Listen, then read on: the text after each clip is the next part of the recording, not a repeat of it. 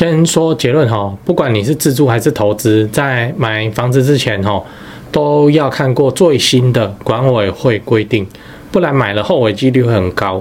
我们分两点来说明。第一点，管委会规定对投资客的影响哦，有些管委会啊，它会限制装潢啊跟看房的时间哦，那也有规定不能自己丢装潢垃圾的，这些都会影响到你这间房子日后好不好卖哦。第二点，管委会规定对自住客的影响哦，除了装潢的问题以外，有些管委会也会禁养宠物，或者是禁止外送进门等等的规定，这个都会影响你的居住品质哦，那甚至会让你不好出租。而这些问题哈，最终都会导致你的房子不好脱手，所以你一定要认真的去看过，考虑清楚哦。如果你想知道更多管委会对买房的影响，记得关注加按爱心。我是买房阿元，提供你买房的实用建议，不买吃亏，也不买上当。我们在上一支影片聊了看房的六大死角哦，如果你还没看的话，可以看一下。今天我们来聊管委会的规定哦，社区都有管委会啊，这个你应该知道。那为什么我们今天要特别讲一集嘞？是因为最近刚好有这个新闻哦，你看哦，这个事件就是说管委会规定啊，你要让房仲来带看房子哦，只有六日的上午九点到十一点，跟下午的两点到四点可以，而且每一次都要付给管委会三百块。好，那如果你不愿意缴钱，那管委会就会把屋主的感应磁扣注销掉。哦，你看这很硬嘛，哦，那你说他有没有违法？哦，这是不违法的哦，但是有争议。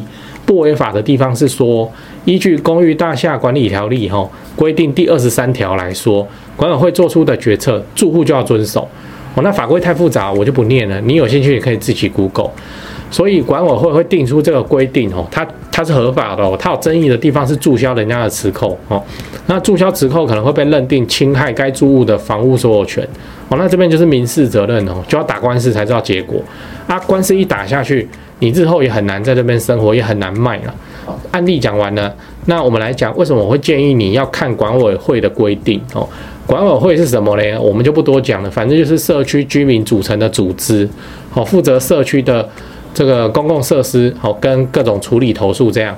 那管委会的规定就是一套规范社区生活的规则，它包含了社区的各项规章制度跟管理办法，比如规定呢，你不能在晚上十点以后大声喧哗，哦，不能在走廊堆放杂物等等。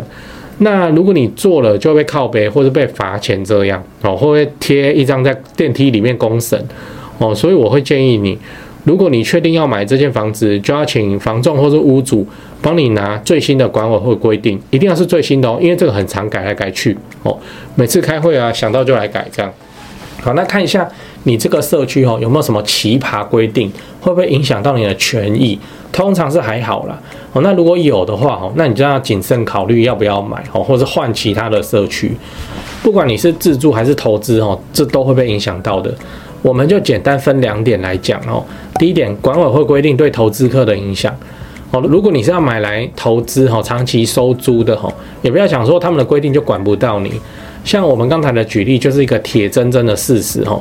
另外，你也换一个立场想一下，如果你是那个帮忙带看的房仲，你一定不会主动推荐这一户给客户。每次看房都毛一堆，然后收费三百块，哎，这个房仲在带看。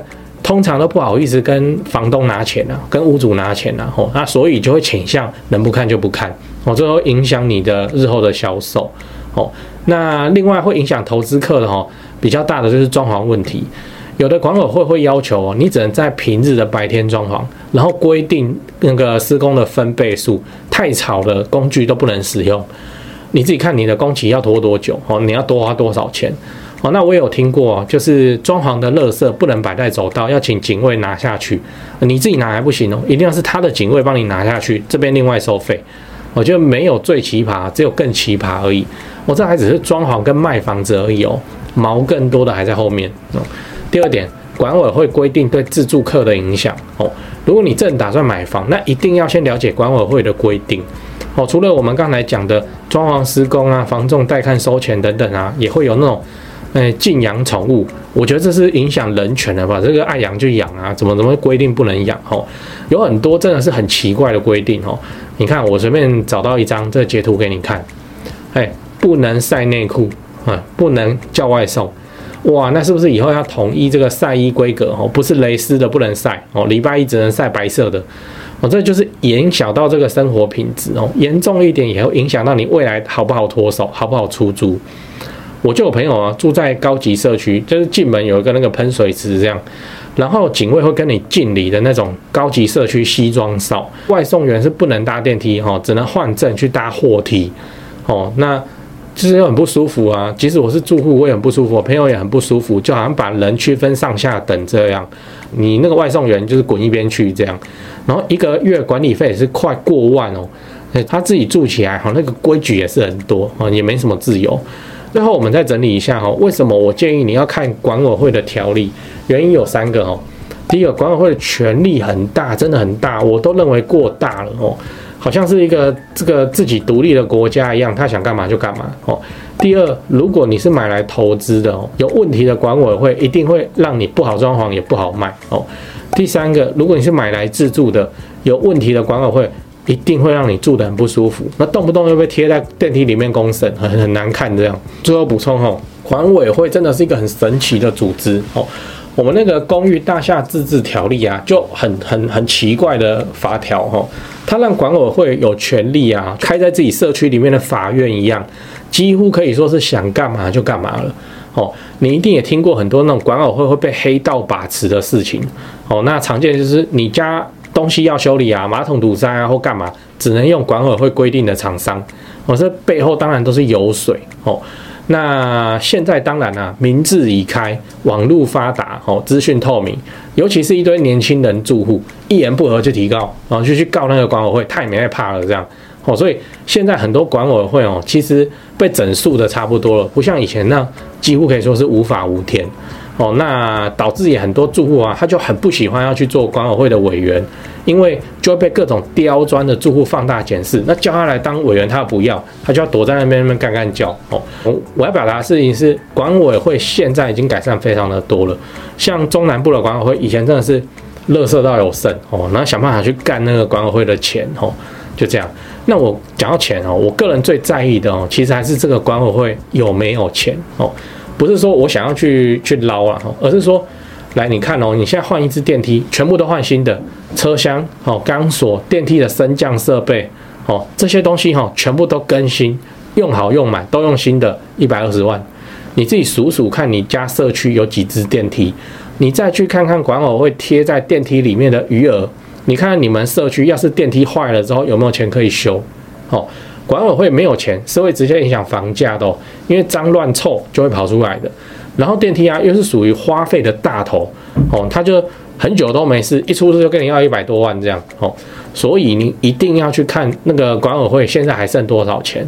我个人是建议哦，管委会你去看了社区哈，至少随时要两百万以上的存款会比较合理，除非大型天灾，大型天灾还好，政府会帮忙哦，不然哈，没有天灾的情况之下。呃，这个电梯很久都不会坏，但一旦坏了哈，要修要换，随便都是超过五十万，很贵很贵的啊。哦，那呃极端一点的例子，像我在基隆有看过那个华夏的电梯坏了，哦，华夏没几户嘛，哦，那换那个电梯，大家都不出钱啊，哦，那管委会有跟没有一样啊，哦，那变成它明明是电梯滑下，可是因为电梯坏了，哦，它就停在一楼门打开这样，哦，然后都不会动，没有通电。最后这个华夏只能当公寓来卖，你看这个影响有多大？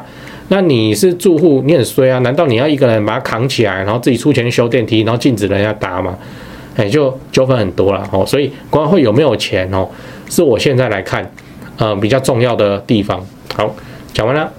哦、那欢迎订阅买房阿元哦，祝你老了有房也有钱。